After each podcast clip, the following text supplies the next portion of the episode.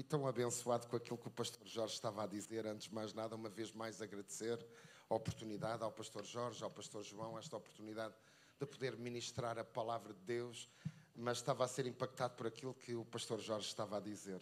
Na realidade, há cerca de 15 meses eu fui avô, quem diria? Nem eu acreditava que ia ser avô tão cedo.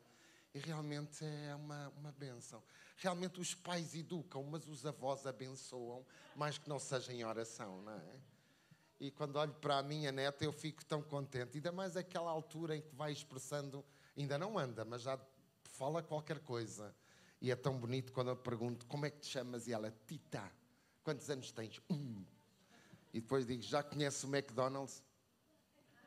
Os pais não deixam, então. Pelo avô já lá estava, não é? Pelo avô já tinha passeado, já tinha comido. Aliás, a, a maneira dos avós mostrarem amor, muitas vezes os pais dizem que é estragar, não é? E na realidade eu admiro o amor do meu filho, da, da minha nora também, na educação dos filhos, mas avô é aquele amor que parece que quer estragar. No fundo, não é estragar, não é? Nós entendemos é que é, o amor é muito melhor às vezes do que a própria repreensão, embora seja necessário, não é?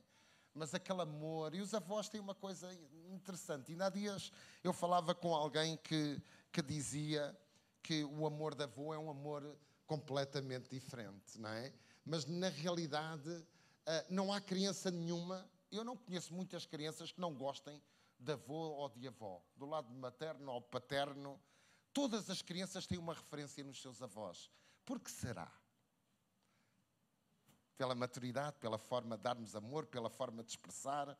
Chega a uma idade nós já entendemos o que é bom e o que não é bom, o que devemos fazer e não devemos fazer, o que tem sentido e que não tem sentido. Aliás, a maturidade da vida tira-nos a paciência de algumas coisas que não nos edifica absolutamente nada.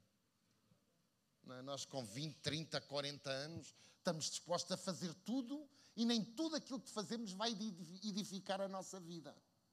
E é assim com toda a gente. Eu pensava que era só comigo. Quando era jovem, é pá, tanto, tanto erro, tanto passo mal dado, a minha juventude realmente. E eu não entrei por caminhos errados, amados mas às vezes nós temos a ideia, quando somos jovens, nós queremos fazer tudo e mais alguma coisa, e tudo nos assiste, e aquilo que nós sabemos é que está certo. Aliás, uma das coisas interessantes, não sei porque é que estou a dizer isto, uma das coisas interessantes é que a partir dos 18, 19 anos, nós começamos a achar que somos muito mais evoluídos que os nossos pais, temos muito mais sabedoria do que eles, e alguns até, pasmem-se, têm a ideia que têm que ensinar alguma coisa aos pais que os pais já passaram de moda. Não sei se isso acontece, se os irmãos observam isso, não é? Mas eh, aconteceu comigo. Eu tinha a ideia que os meus pais não tinham evoluído muito no tempo, até porque era a altura em que o, o, o Spectrum estava a sair, a informática estava a sair, e certamente, não obstante o meu pai ser técnico de telecomunicações, eu era muito mais evoluído porque até tinha um computador, então chegava à altura que parece que era interessante ensinar alguma coisa como se eles não entendessem. Não, eles entendiam tudo. A maturidade da vida e muitas vezes aquilo que é o caminhar diário, que muitas vezes não é apenas nos píncaros daquilo que corre bem. Porquê é que eu estou a dizer isto? Não sei. Não é? Mas na realidade nós começamos a entender que a maturidade nos traz uma forma de viver mais premium, mais calma, mais sábia. Não é? E então eu estava deliciado com aquilo que o pastor Jorge estava a dizer em relação ao amor aos netos. É isso mesmo. Nós temos outra forma de olhar a vida, uh, uh, acreditamos que podemos abençoar tantas vezes de uma forma diferente. Quando nós uh, Quanto mais nós vivemos, mais nós entendemos um poder de um abraço. Muitas vezes, quando somos jovens, eu não sei se vocês reparam nisso, mas eh, você não vê muita gente a abraçar. E um abraço não é mais do que uma manifestação de amor em silêncio. Ainda bem que os irmãos estão a concordar que ontem disse isso à minha esposa. Nós estamos, ela chega amanhã, para três semanas de férias aqui, e depois estamos nas mãos de Deus e caminhando juntos sempre. Eu dizia realmente um abraço é aquilo que nós mais sentimos falta. Porquê? Porque um abraço é a expressão de amor sem dizer nada, é em silêncio. Só o coração fala, só a emoção fala. É? E como um abraço é confortante, E nós muitas vezes, quando caminhamos e temos mais idade, o abraço torna-se tão importante. Amados, eu não sei contra você, eh, eh, se vocês pensam assim. Eu amo abraçar os meus filhos, eu amo abraçar as pessoas que amo. E os meus filhos, então, quando eram jovens, eu amava aproximar-me deles, os abraçar e os cheirar. Parece um instinto animal, não é? Mas eu gostava. Os cheiros dos meus filhos eram característicos, era algo que, que, que que, que, que, eu gostava de, de, sentir. É muitas vezes como o cheiro da nossa casa, quando nós entramos às vezes em nossa casa, não é? É nossa, é, é aquele aroma que nós gostamos de, de sentir, não é? E tal como eu estava a dizer, um abraço é sempre importante, porque um abraço tem o poder de manifestar amor, muitas vezes sem uma única palavra. Assim como o choro, muitas vezes. Há choro de alegria e há choro de tristeza. Nós é que achamos somente que devemos chorar quando as coisas estão menos bem. Mas eu amo, eu não sei se os irmãos sabem, eu, eu, não, eu não deito lágrimas. Eu não deito lágrimas, eu tenho, não sei o que é que eu tenho, nunca verti uma lágrima. Na verdade, eu, eu já várias vezes orei e disse: Senhor, será possível o Senhor fazer com que eu possa verter uma lágrima, pelo menos uma lágrima de alegria para contigo? Então eu, eu, eu, eu fico constrangido quando vejo alguém a chorar, mas eu acho o choro lindo. Porque nós, quando choramos, expressamos e abrimos o nosso coração. E mesmo quando choramos de alegria, nós estamos a abrir o nosso coração. Então, lágrimas muitas vezes também são orações diante de Deus em silêncio. E muitas vezes as lágrimas têm o poder de nos quebrantar. E não somente a nós, como às pessoas que estão ao nosso redor. Não sei porque é que estou a dizer isto, mas é uma realidade. Quantas e quantas discussões muitas vezes são evitadas somente quando se verte uma lágrima, às vezes até de tristeza. E quando nós muitas vezes observamos e, e expressamos uh, essa, essa tristeza, nós sabemos que o Espírito Santo se faz presente. Evangelista, o que é que está a querer dizer? Que a maturidade da vida nos leva a um crescimento e uma entrega em Deus que nos faz cada vez mais crescer na intimidade, no zelo, no amor, na compaixão, na benignidade daquilo que Deus é para conosco. E como eu costumo dizer, como ninguém dá aquilo que não tem, nós devemos experimentar o melhor de Deus. Amados, eu sou tão observador das coisas que, que Deus faz, das coisas que Deus age, daquilo que acontece, o que me faz sorrir, o que me faz chorar, o que me dá alegria, como eu fico calmo quando estou à mesa, em família. Eu pouco falo, eu só observo e o meu coração agradece. Às vezes as palavras não são tudo. Às vezes a atitude do nosso coração tem o poder de mudar tudo aquilo que está ao nosso redor. Evangelista, porque é que está a dizer isso? Não sei. Mas certamente está aqui alguém que nesta manhã necessita de conforto. Há dias quando eu orava e dizia, Senhor, eu quero ministrar aquilo que o Senhor deseja e, e Deus disse, eu quero que tu ministres sobre o Evangelho que confronta. Eu, eu inicialmente até perguntei: que conforta? Não, que confronta. Porque se fosse o Evangelho que conforta, toda a gente gosta de ouvir, não é? Aquele Evangelho que nos embala, é tudo bom, tá? Mas o que nos confronta, nós muitas vezes não gostamos de ouvir. Mas o interessante é que o Evangelho que nos confronta é o que nos faz ser melhores na nossa caminhada diante dele, por ele, para ele impactando todos aqueles que estão ao nosso redor. E na verdade, se nós nos confrontarmos a nós próprios, nós nos edificamos cada dia mais. Se nós não nos confrontarmos a nós próprios, talvez sejamos confrontados quando chegarmos à presença do Pai com algo que Ele já nos quer confrontar a cada dia. A evangelho, evangelista vem aí paulada um dia deste alguém diz assim, é, com esse título você vai dar paulada. Não, não, não, eu vou dar as epístolas de Paulo. Se você quiser considerar uma paulada, melhor ainda. Mas o intuito é que nós, na realidade, compreendamos a palavra, vivamos a palavra, entendemos e entendamos que nós temos ensinamentos que nos levam a viver uma vida de bênção na presença de Deus em todas as áreas da nossa vida e em todas as circunstâncias da nossa vida. Eu não sei se vai passar aqui os versículos. Eu pessoalmente, todos os irmãos trouxeram a palavra de Deus, não trouxeram? Sabe, irmãos, uh, o que eu vou dizer não é em Portugal, como eu costumo dizer, não é em Portugal, é nos outros lados. Mas o que tem de gente a cantar com motivo de chorar porque não conhece a palavra de Deus é uma coisa impressionante. O que tem de filhos de Deus que, por não conhecerem a palavra de Deus, não edificam a sua casa, não edificam a sua vida, não são abençoados, é uma coisa fora do normal. E nos esquecemos muitas vezes aquilo que Jesus nos ensinou, que nós uh, devemos conhecer a palavra, viver a palavra, aplicar a palavra, sabermos que não é somente o conhecer, mas o praticar a palavra de Deus é que traz resultados à nossa vida. Amados, conhecer a palavra de Deus, ouvir a palavra de Deus, tirar alguns textos do contexto, não é mais do que algumas frases feitas que não vão impactar a sua vida. Na verdade, nós às vezes uh, uh, ouvimos versículos e dizemos: Posso todas as coisas naquele que me fortalece. Mas nos esquecemos que o apóstolo Paulo, antes de dizer este versículo, ele estava a dizer: Eu sei estar alegre em Cristo em todas as circunstâncias. Quando tiramos do contexto, nós dizemos, posso todas as coisas naquele que me fortalece. Todas as coisas eu posso.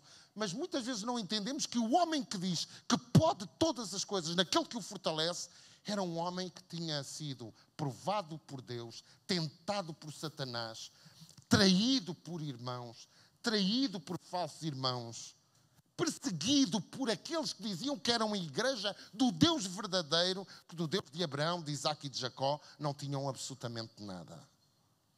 Nós também podemos dizer que podemos todas as coisas naquele que nos fortalece quando nós conhecemos a palavra, quando nós praticamos a palavra, nós atraímos a bênção sobre a nossa vida e temos a certeza que o poder de Deus está em nós, sobre nós e que se move através de nós. Na verdade, o Espírito Santo foi nos dado para nós não ficarmos órfãos. Evangelista, o que é que você quer dizer? É que muitos de nós falamos que temos Cristo como Senhor e Salvador, mas no nosso dia a dia nos sentimos órfãos. O que tem de filhos de Deus, na casa de Deus, não aqui, é Portugal é diferente, nós somos outra onda, que se sentem órfãos é uma coisa fora do normal. Há pessoas muitas vezes que vêm à casa de Deus buscar o amor nos irmãos porque não conseguem sentir o amor de Deus nas suas vidas. Porque não existe comunhão. Porque não existe o conhecimento das realidades que nós somos em Cristo. Sim, como filhos de Deus, na verdade nós expressamos o amor a Deus como? Amando os nossos irmãos.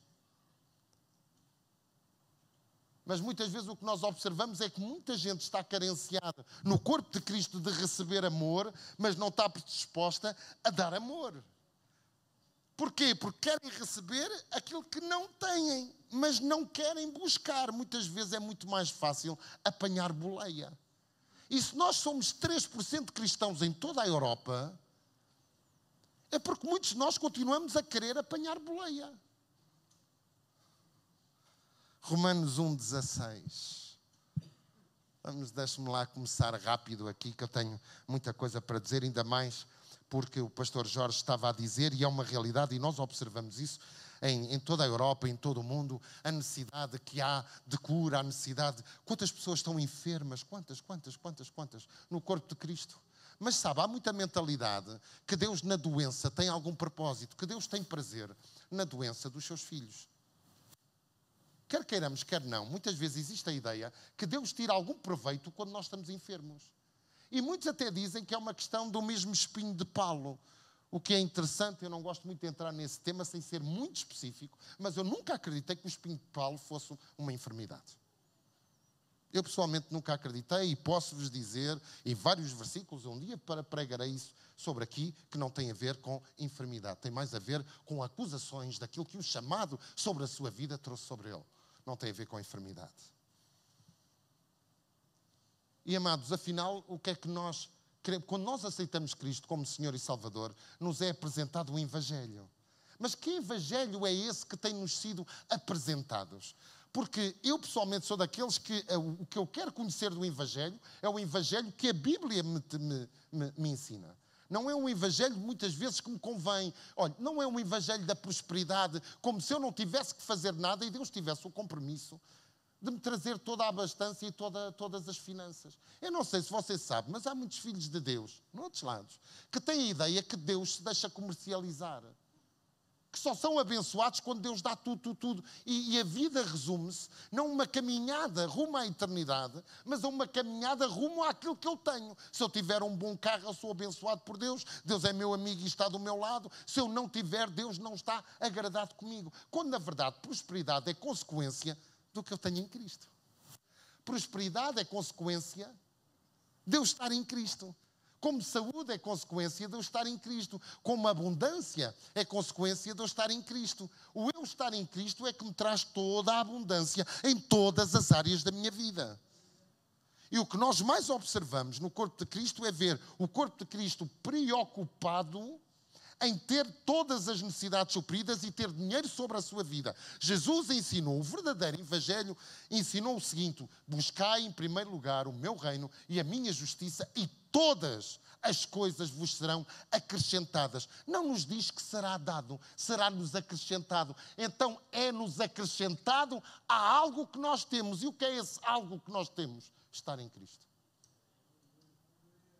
A palavra de Deus não diz buscai o meu reino e a minha justiça e todas as coisas vos serão dadas, não, serão acrescentadas. Acrescentadas ao que nós já temos de base. Esse é o verdadeiro Evangelho. E nós observamos que é exatamente isso quando Paulo dizia, no versículo 15: Quando está em mim, eu estou pronto para anunciar um Evangelho também a vocês em Roma, pois eu não me envergonho do Evangelho, porque é o poder de Deus para a salvação de todo aquele que crê primeiro do judeu e do grego, visto que a justiça de Deus se revela no Evangelho. Se eu não conheço um Evangelho, como é que eu vou conhecer a justiça de Deus?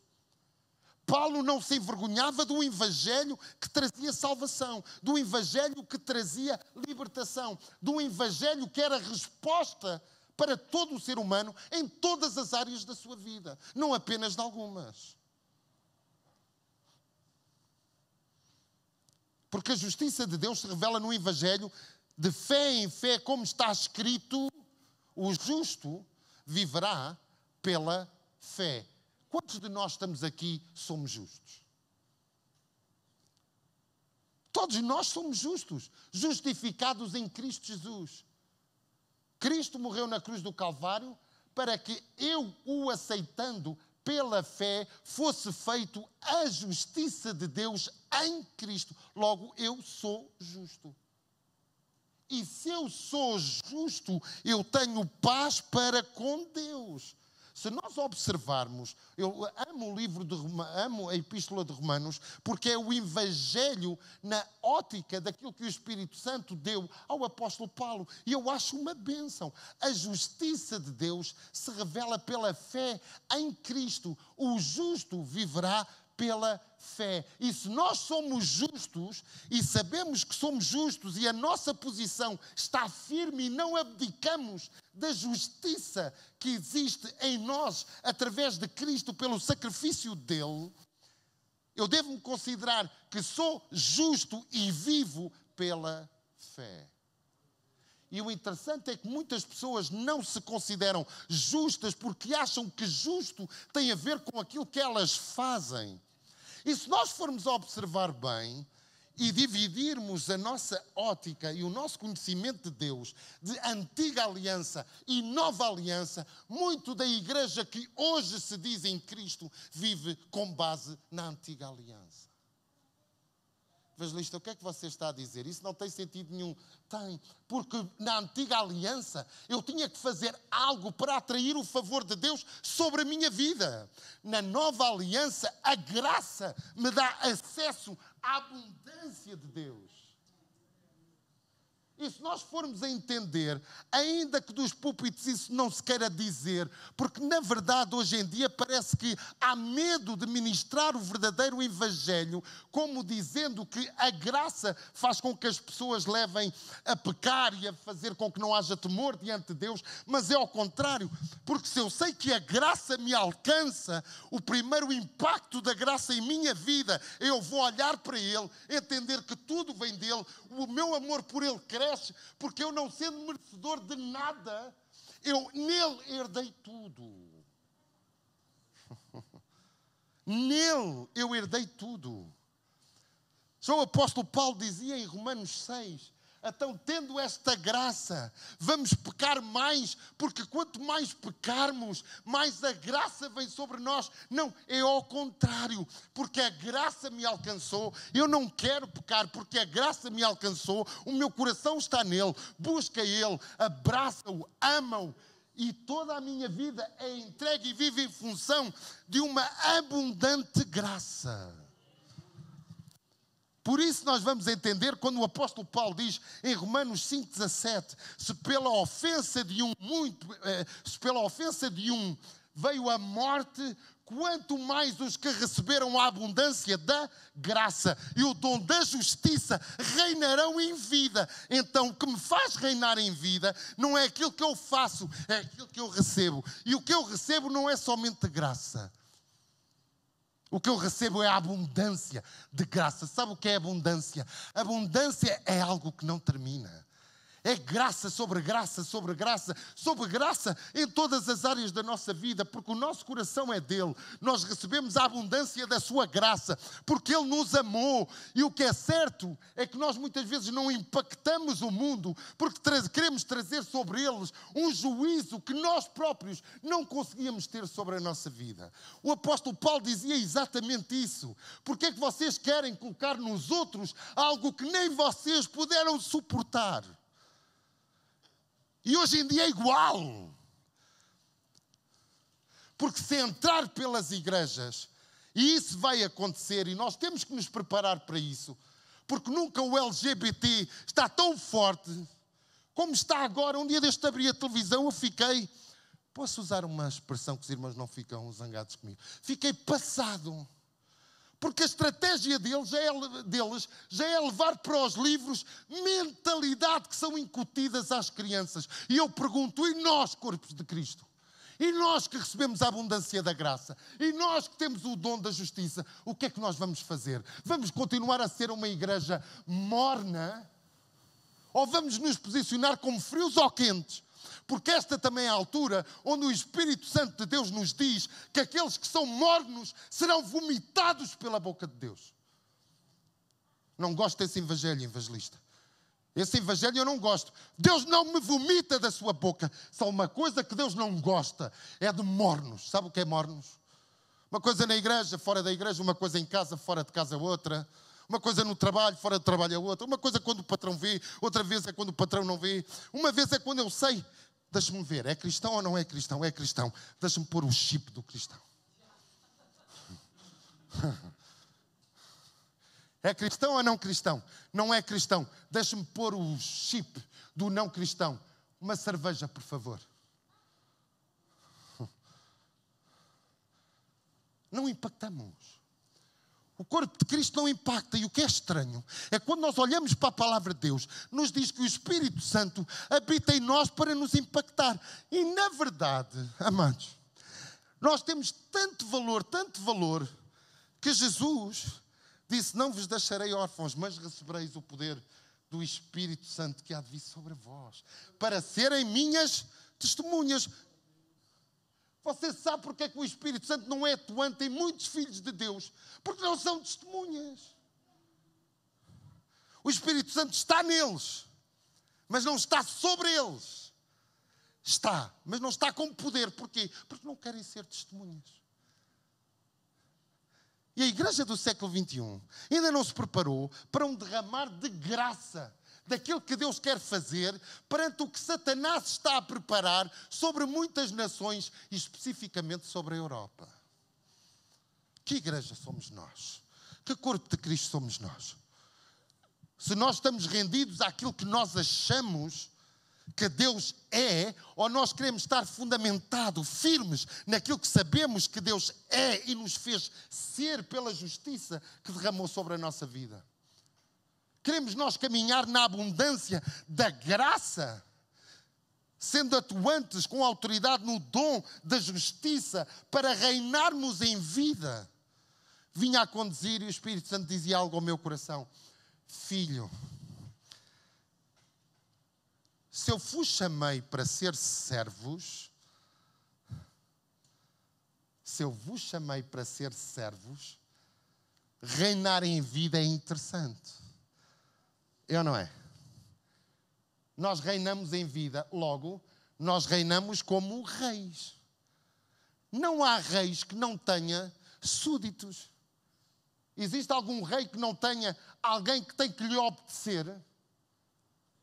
Todo rei tem alguém que tem, tem, tem, tem submissos a quem obedecer. E se nós somos servos, como é que podemos ser reis e servos? Porque se nós somos chamados para ser servos, somos chamados para servir e não tanto para reinar. Mas o interessante é nós entendermos que na posição de autoridade que Cristo nos deu, a palavra de Deus também diz que Deus coloca os seus anjos, que são espíritos ministradores, para servir aqueles que vão herdar a salvação. Então, se nós somos reis e vivemos numa posição de autoridade, qual é a função dos anjos na nossa vida? Vai pregar sobre anjos evangelista? Não. Dizer que nós reinamos sobre as circunstâncias. Quando Jesus entrou naquele barco, e os discípulos começaram a remar e uma grande tempestade se levantou, você acha que Jesus estava preocupado com a tempestade? Quando Lázaro morreu, você acha que Jesus estava preocupado de Lázaro morrer? Realmente é impressionante. Um dia deste alguém me dizia assim: é impressionante, mas isso só aconteceu com Jesus. Não aconteceu com Jesus. Há uma altura que Pedro está a passar por vários lugares para ministrar o Evangelho e os irmãos já conheceram porque há muitas missões Dorcas, nós já ouvimos falar de missões Dorcas, porque Dorcas era uma mulher que se entregava e se doava a Deus e, vivia para amar o corpo de Cristo, para amar aqueles que eram os seguidores de Jesus. No entanto, a palavra de Deus diz que Dorcas, não obstante ser uma boa pessoa e uma pessoa que se dava aos outros, a palavra de Deus diz que ela adoeceu. Mas sabe o que é que é grave? Porque este é o Evangelho. Ela não somente adoeceu, ela morreu. Ela não somente adoeceu, ela adoeceu e morreu. Se fosse na igreja do século XXI, é. Como é que é possível, Deus? Ela era tão boa. Ela era tua serva. Ela fazia tudo por ti. E ela adoeceu. Eu não sei se o senhor sabe, mas nós estamos a constatar que ela morreu. Então, nas igrejas do século XXI, nós íamos nos juntar com aquela falsa oração de agradecimento do Deus que sabe todas as coisas. Obrigado, Senhor. O Senhor é que sabe todas as coisas. Se o Senhor a levou, e alguns, no meio dessas orações, até iriam dizer: se realmente isto lhe aconteceu e ela adoeceu e ela morreu, é porque na verdade era uma hipócrita que tinha alguma coisa escondida na sua vida. Porque se ela verdadeiramente servisse a Deus, ela não ia adoecer, muito menos ia morrer.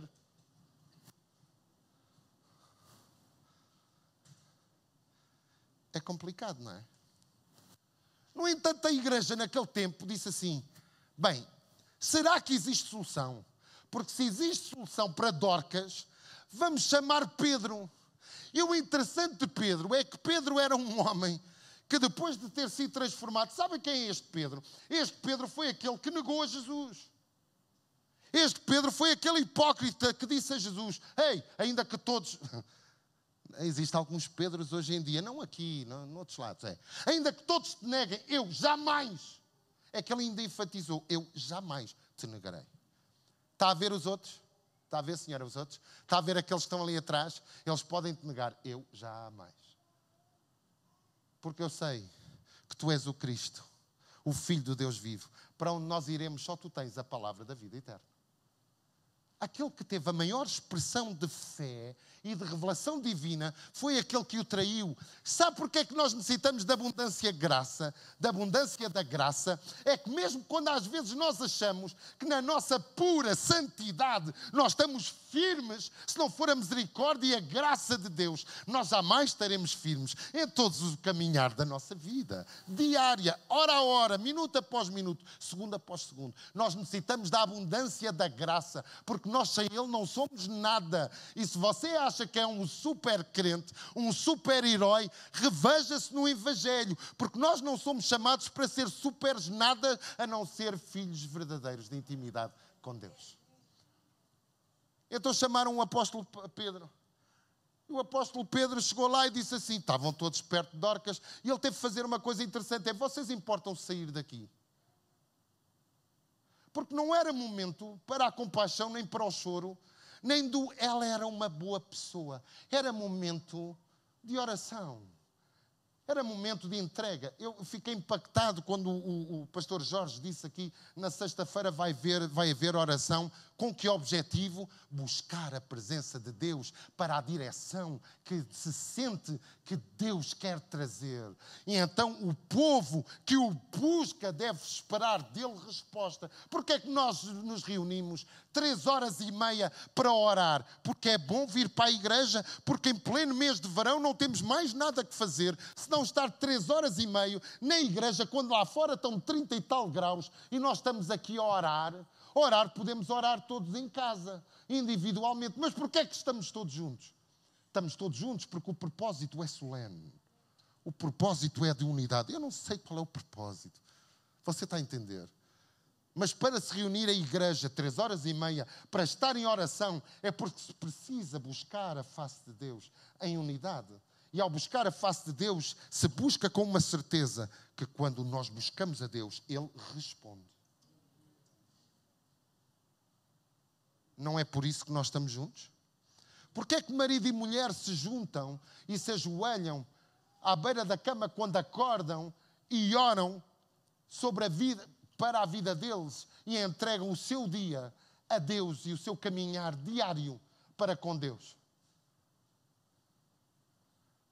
Vá lá.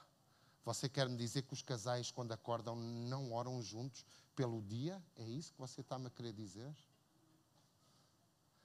Se calhar é. Mas se eu ao acordar, o buscar, eu estou a cumprir o Evangelho, eu estou a cumprir a palavra de Deus.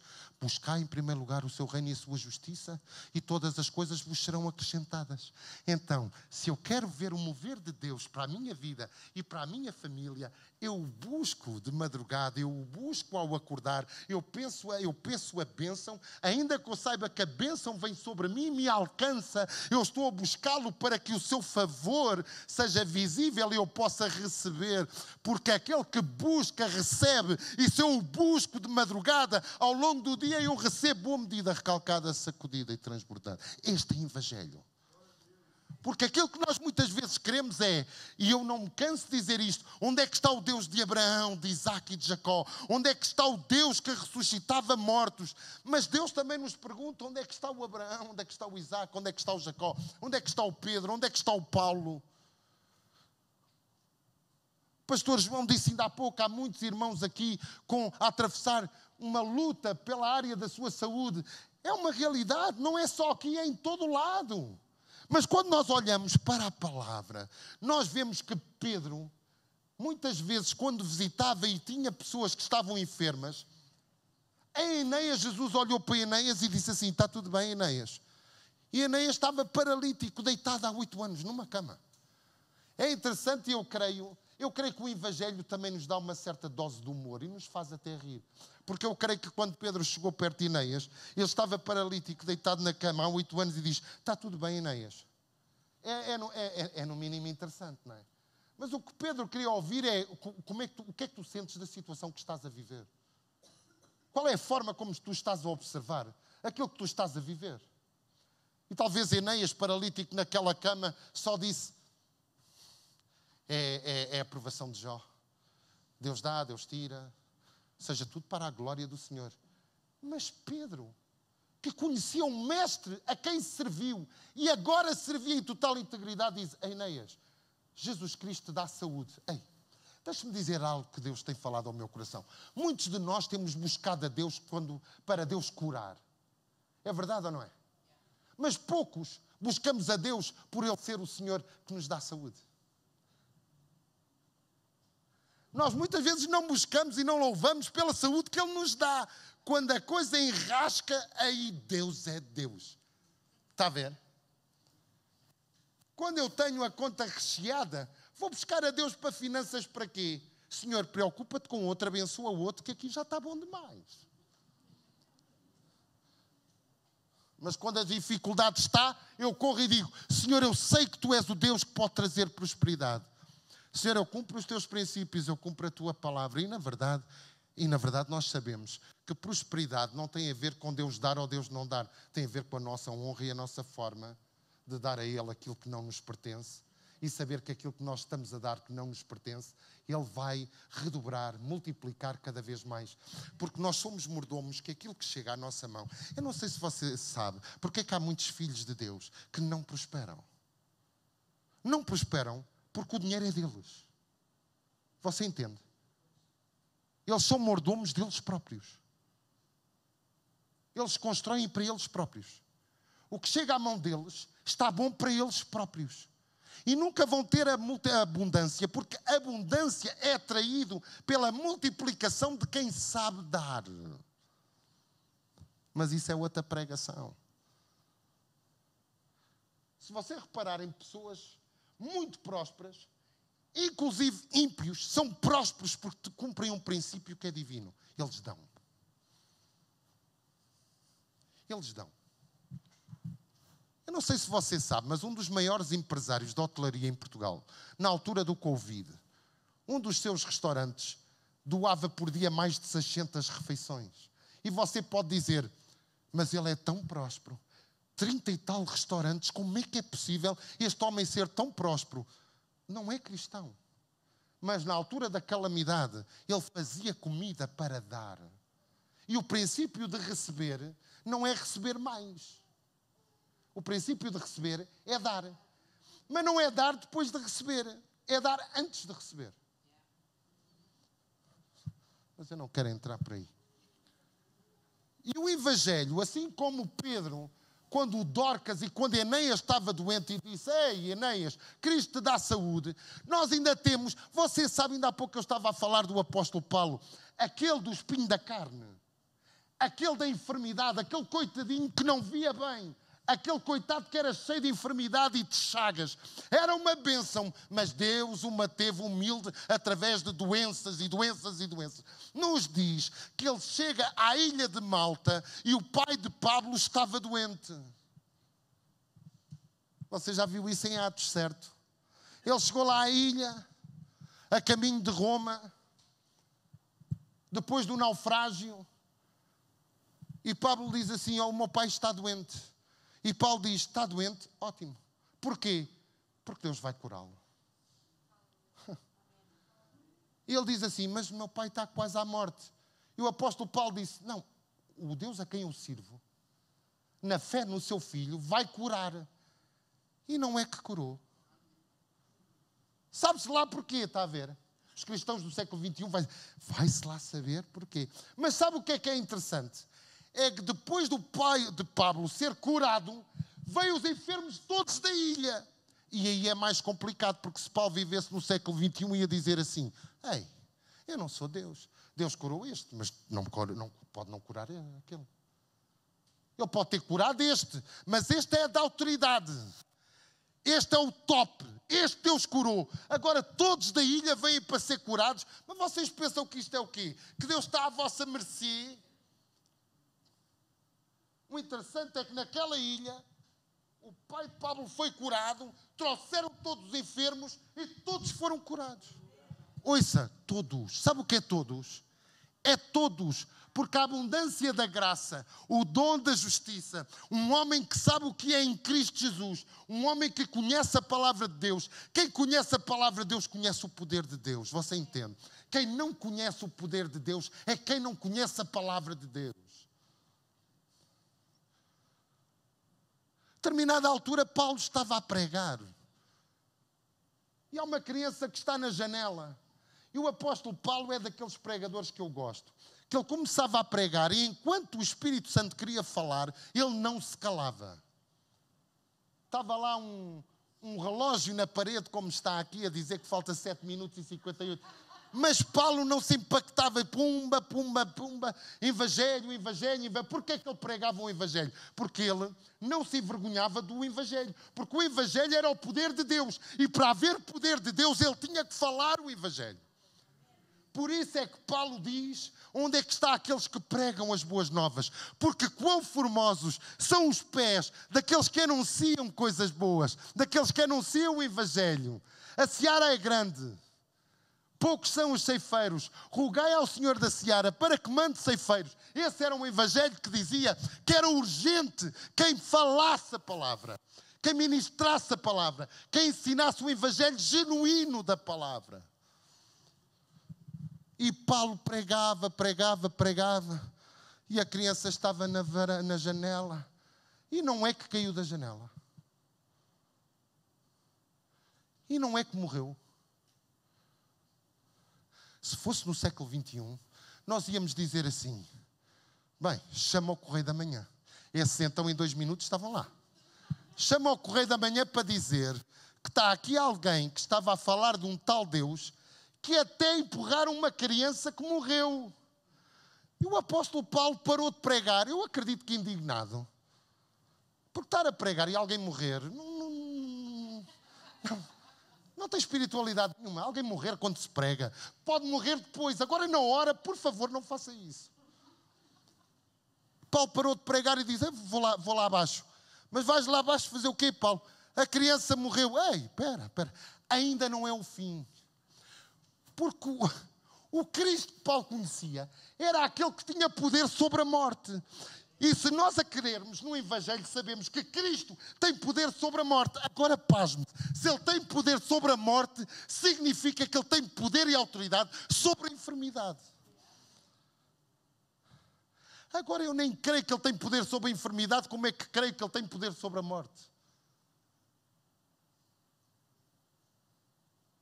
Porque a forma como eu creio vai fazer com que ele haja na enfermidade ou vá agir sobre a morte. Mas depois de morrer, você já não pode pedir para viver. Alguns, alguns irmãos partiram e chegaram lá e vem um anjo e diz assim: Vais ter que voltar. Eu conheço uma pessoa que morreu, esteve na presença de Deus. E o anjo dizia: Tens que voltar. E ela dizia: Não, não, senhor, eu não quero ir. Agora pasme-se ela tinha falecido na igreja, no culto.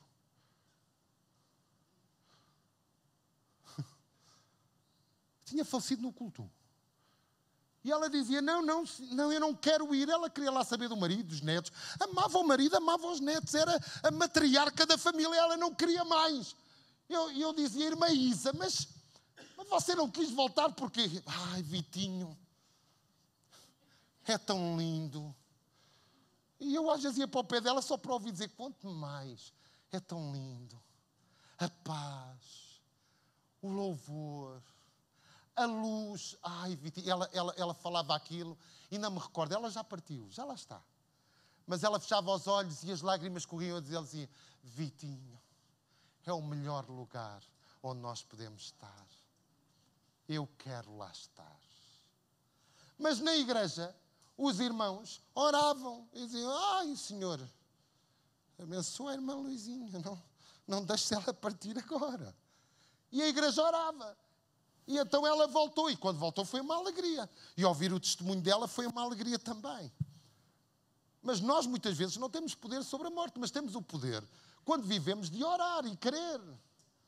E o apóstolo Paulo desceu, orou sobre a criança e a criança ressuscitou. Agora eu pergunto: o Evangelho não é o mesmo? As Escrituras não é a mesma? O Deus não é operante da mesma forma? Então o que é que aqui não está a funcionar? Eu. Os irmãos iam pensar que eu ia dizer nós. Jamais me atreveria a dizer isso. Eu. Eu. Porque o Evangelho é muito simples. O reino de Deus é assim como se o homem lançasse uma semente à terra. Você, sabe o que é que eu acho interessantíssimo no Evangelho? É simples demais. Se eu, se, se eu fosse um evangelista de renome, até me sentia constrangido a pregar um evangelho tão simples. Prego porque não tenho renome absolutamente nenhum. O reino de Deus é assim como se o homem lançasse a semente à terra e depois, depois dorme. E depois levanta-se. E depois dorme. E depois dorme. O tipo o tipo só dorme e levanta, não faz mais nada.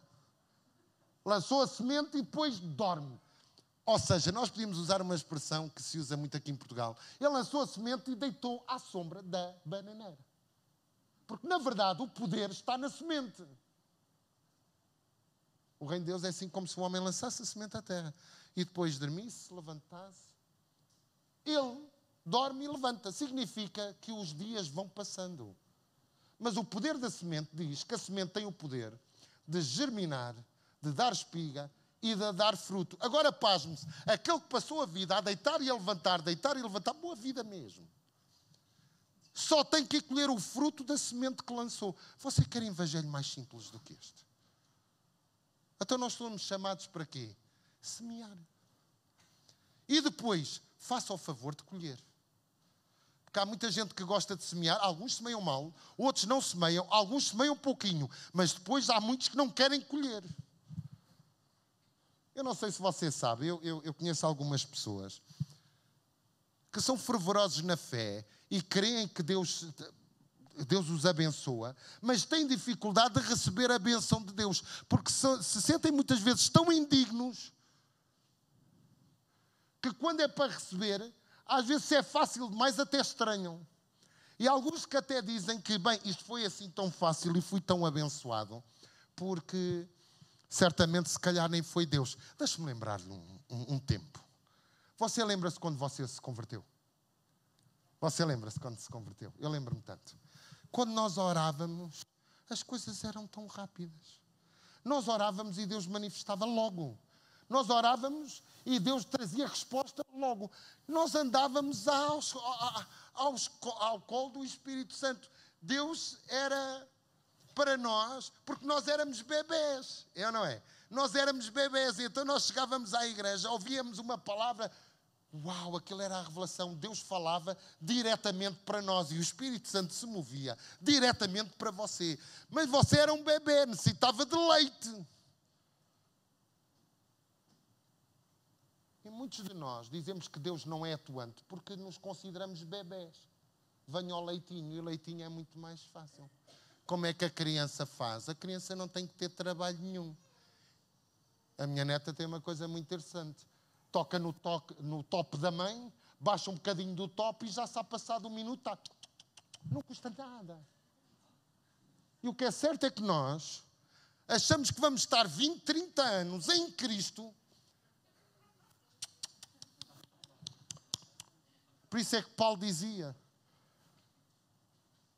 que nós teimamos em ser crianças espirituais. Pedro dizia: crianças espirituais. Não queremos o sólido alimento. O que é o sólido alimento? É aquilo que nos dá uh, bases sólidas. E é esse sólido alimento da palavra de Deus, daquilo que Cristo conquistou para nós, a segurança do que temos e as realidades do que nós temos em Cristo, que nos vai fazer crescer. Porquê é que muitas vezes não experimentamos o melhor de Deus? Porque nós queremos continuar a ser crianças. Nós esticamos os braços e dizemos: Pega, pai, pega, pai. E Deus diz: vá, dá lá. Eu não sei quanto a vocês. Bem, eu não sei se meu filho e a minha nora vão ver esta ministração, creio que sim. Mas irrita-me a minha neta ainda não, não começar a andar. Irrita-me mesmo. Mas quando ela quer começar a andar, os paizinhos vão logo segurar. Porque a menina não pode cair. Um dia deste ela caiu. Eu disse: Uau, é caindo que se aprende a andar. Minha nora não gostou. Mas eu disse aquilo com uma satisfação: cai, porque enquanto caíres, tu vais começar a andar. E digo, mesmo com satisfação. E por mim até pegava nela e puma para o chão, para ver se ela. Estou a brincar. Estou a brincar. Você entende, amado? Sim, é caindo que a gente se levanta. Sim, é lutando que a gente se, que a gente se levanta. Sim, é quando você tem muitas vezes uma luta na sua família, que a sua família sobe um, mais um passo. Porque nós somos chamados para crescer de fé em fé. Mas nunca nos devemos esquecer: o justo viverá pela fé. E se nós somos justos, vivamos pela fé. Mas é impossível viver pela fé se não conhecermos a palavra de Deus. Porque fé vem para ouvir e ouvir e ouvir e ouvir e ouvir e ouvir e conhecer a palavra de Deus.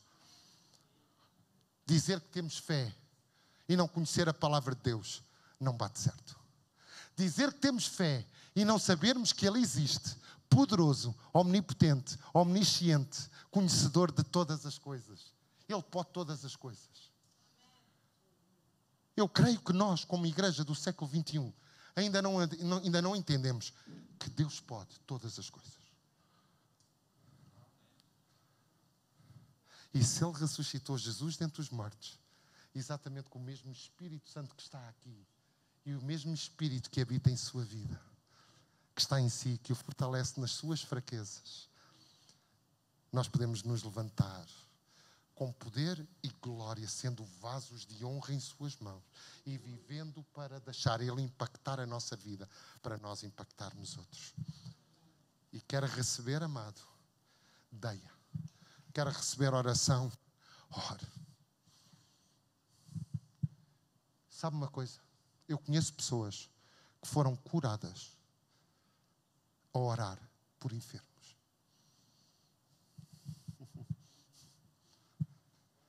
Porque o que dá, recebe boa medida recalcada, sacudida verdades. Eu conheço pessoas que se tornaram prósperas orando por pessoas em dificuldades. E eram pessoas que tinham mais dificuldades do que aquelas por quem estavam a orar. Porque o princípio do reino é sempre o mesmo. Quer receber, semei. Quer receber, semei. Quer receber amor, semei amor. Quer receber prosperidade, semei prosperidade. Quer receber compreensão, semei compreensão. Quer, ser, quer ter uma boa nora, seja uma bênção para a sua sogra. Não sei porque é que estou, não sei porque é que estou a dizer isto. Você sabe que há muitos diferentes, muito, muito, muito, entre noras e sogras é que há pessoas que, as, que querem que as noras sejam para elas o que elas não foram para as suas sogras. Que é o princípio bíblico. Se eu fui uma péssima nora para a minha sogra, por que é que eu hei ter uma boa nora? Você já pensou nisso? Longevidade de vida é o quê? É nós honrarmos pai e mãe. Porque é que cada vez, há um estudo que diz que cada vez se vive menos. É a comida nos campos que está cheio de químicos. Não, não, não, não. Cada vez menos. Os filhos honram os pais.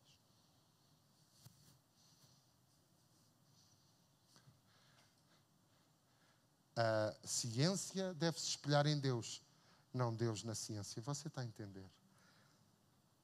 O século XXI, a comunicação social, quer trazer e quer fazer com que Deus seja uh, a imagem e semelhança do ser humano. É ao contrário. Agora, quem é que vai mostrar a diferença? São os aleluias e os glória a Deus de Jesus que estão na igreja. Somos nós que somos a diferença. Somos nós que somos embaixadores. Somos nós que mostramos os caminhos de Deus. Somos nós que somos espelhos diante desta sociedade. Somos nós que, quando cumprimos os princípios de Deus, fazemos frutificar a nossa vida, o nosso caminho e a nossa família. Quem é que vai impactar? São os anjos. Termino dizendo isto. Eu ainda hoje não entendo como é que Deus, em vez de enviar os anjos para ministrar o Evangelho, deu essa incumbência a si e a mim. A si eu ainda entendo porquê, a mim eu não entendo entre eu e um anjo, era muito mais fácil um anjo, eu tenho que ir de avião, não dá muito tempo. Mas eles não duvidam um milímetro daquilo que Deus diz. Eles conhecem a glória de Deus, a presença de Deus. Eles conhecem Deus. Eu que conheço é aquilo que está na palavra. Você entende? Mas Deus nos deu a nós o poder de falar o Evangelho, de viver o Evangelho, de desfrutar o Evangelho. Posso ouvir um amém? Os irmãos estão sempre tão caladinhos, agora vão falar. Quer ver? A Cristina agora vai rir, como sempre faz. Terminei. É este, este momento. É, então, a, a, a, a, amada Cristina, quando, quando eu digo isto, ri sempre. Posso orar por vocês, amados? Podemos nos colocar de pé, a hora já vai avançada. O Evangelho que confronta é um Evangelho que nos confronta a nós primeiro. Deixemos de olhar para os outros. Nós não temos que ser espelho dos outros. Agora é interessante que muitos de nós queremos nos espelhar em, em outros homens de Deus. Muitos, não é? Muitos, muitos. Eu, eu conheço muita gente que quer se espelhar nos homens. Espelhar no pastor, no líder, no, no líder de louvor. Mas ninguém se quer espelhar em Pedro ou em Paulo. ninguém se quer espelhar em Cristo. Mas nós somos chamados para ser seguidor de Jesus. Mas veja a audácia do apóstolo Paulo. Sede meus imitadores, como eu sou de Cristo. Porquê é que ele experimentava o sobrenatural de Deus? Porque ele era imitador de Cristo. Porquê é que nós não vivemos os milagres de Deus em nossa vida? Porque nós teimamos em não ser imitadores de Cristo. É tão simples. Este é um evangelho simples demais. Eu acho que é tão simples que eu até me sinto às vezes envergonhado de estar a dizer aos irmãos uma coisa tão simples. Nós somos chamados para ser imitadores de Cristo. Então, se queremos fazer prosperar o nosso caminho, sejamos imitadores de Cristo. Tem uma tempestade na minha vida, imitemos a Cristo. Como? Dormamos na popa do barco. Mas o vento vai se levantar. Sim, sim, façamos como Cristo. Levantemos e repreendemos a força do, do, do, do mar e a força do vento. Porque muitas vezes o que nós necessitamos na nossa vida é nos levantarmos e repreendermos aquilo que muitas vezes achamos que é a ação de Deus, quando não é a ação de Deus, é a inoperância da nossa parte, é falta de sabedoria da nossa parte. Das duas, uma na nossa vida. Ou é Deus que está a operar, ou é o inimigo que está furioso. Deixe-me dizer-lhe uma coisa, e eu sei que isto está a ser gravado. Há muita gente que diz que o inimigo anda furioso, mas o inimigo não anda nada furioso com eles, anda até muito alegre muito satisfeito. Mas isso é outra pregação. Evangelista, se você soubesse, o inimigo está furioso comigo. Era bom que tivesse. Às vezes era bom. Paizinho, no nome de Jesus, nesta manhã, Senhor, ministrei a tua palavra. Pai, ajuda-nos a olhar para a tua palavra, nos confrontando, Pai. Queremos ser confrontados com a tua palavra, com o teu querer. Pai, queremos experimentar o sobrenatural do Senhor. Mas esse sobrenatural sabemos, Senhor, que é pela tua graça, infinita graça, que já foi derramado sobre a nossa vida. Ajuda-nos a entender o dom que nos é entregue, que nós recebemos, Pai, e recebemos apenas numa vez esse dom de justiça. E essa justiça nos foi entregue através de um sacrifício tão grande de Cristo Jesus. Por isso, Senhor, nós te louvamos pelo teu amor, nós te louvamos por sacrifício que foi tão penoso na cruz do Calvário, mas nós te louvamos pela presença do teu Espírito Santo, que nos garante que nós somos do Senhor, que nos garante que o Senhor habita em nós como garantia que nós estaremos para toda a eternidade com o Senhor. E se nós estaremos em toda a eternidade com o Senhor, sabemos que é o Senhor que domina sobre a nossa vida. Ajuda-nos, Senhor, a permitirmos que o Senhor domine sobre os nossos pensamentos, a nossa alma, as nossas vontades. Ajuda-nos, Senhor, a que o nosso espírito te possa buscar cada vez mais, para que a nossa mente esteja sempre sujeita à verdade da tua palavra. Pai, nós não nos movemos pelo que vimos ou pelo que sentimos, nós nos movemos pelo poder da tua palavra. Senhor, são os teus decretos que são decretados na nossa vida, não o nosso pensar. Não eu penso, eu acho. Senhor, não permite-nos não haver em nossa vida os nossos achismos, porque nós achamos tanta coisa, mas nos esquecemos de achar a tua poderosa palavra. Ajuda-nos, Senhor, a levar, ajuda-nos e leva-nos cada vez mais a um tempo de intimidade com o Senhor. Pai, que possamos ler a tua palavra em íntima comunhão contigo e, Senhor, como teu filho e teu servo, eu te peço, com o teu Espírito Santo, Pai, em hora de comunhão dos teus filhos presentes neste lugar e todos aqueles que estão em casa, se faça presente, Senhor, trazendo ensinamento, Senhor, revela cada vez mais a profundidade da tua palavra. Ajuda-nos a entender que a tua palavra é Cristo, desde sempre foi, na eternidade passada e será na eternidade futura. Senhor, nós sabemos que todas as coisas irão passar. Até as nossas dificuldades, os nossos problemas que hoje achamos tão grandes, serão tão pequenos. Porque a tua palavra nos garante que passará os céus e a terra. Passará tudo, Pai. Passará a nossa tribulação, o nosso choro, a nossa angústia. Passará tudo, tudo, tudo. Mas a tua palavra para sempre está guardada, para sempre está exibida nos céus. E foi comunicada para que nós a entendamos e possamos entender que nós não somos chamados para viver de pão, mas nós somos chamados para viver da tua palavra. E que seja a tua palavra que nos direcione e que seja a tua palavra a base sólida da nossa vida, da nossa família, do nosso ministério.